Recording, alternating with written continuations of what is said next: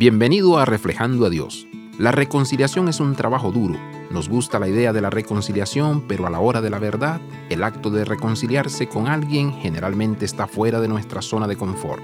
Dios nos llama a reconciliarnos con todas las personas, pero específicamente con las personas más cercanas a nosotros, con las personas con las que vivimos en comunidad. Por lo general, puede ser las personas más cercanas a nosotros las que más nos han lastimado o nos han causado dolor de alguna manera.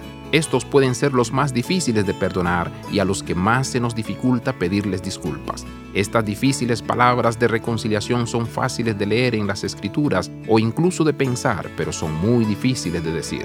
La instrucción en Romanos 15 es clara. Estamos llamados a la reconciliación. Afortunadamente, Dios es quien puede ayudarnos a cumplir este llamado. Él transforma nuestra actitud de los unos hacia los otros para que tengamos la misma actitud de Cristo Jesús. Esto traerá gloria a Dios.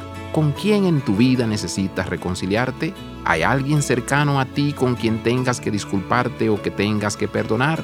Abraza la vida de santidad. Visita reflejandoadios.com.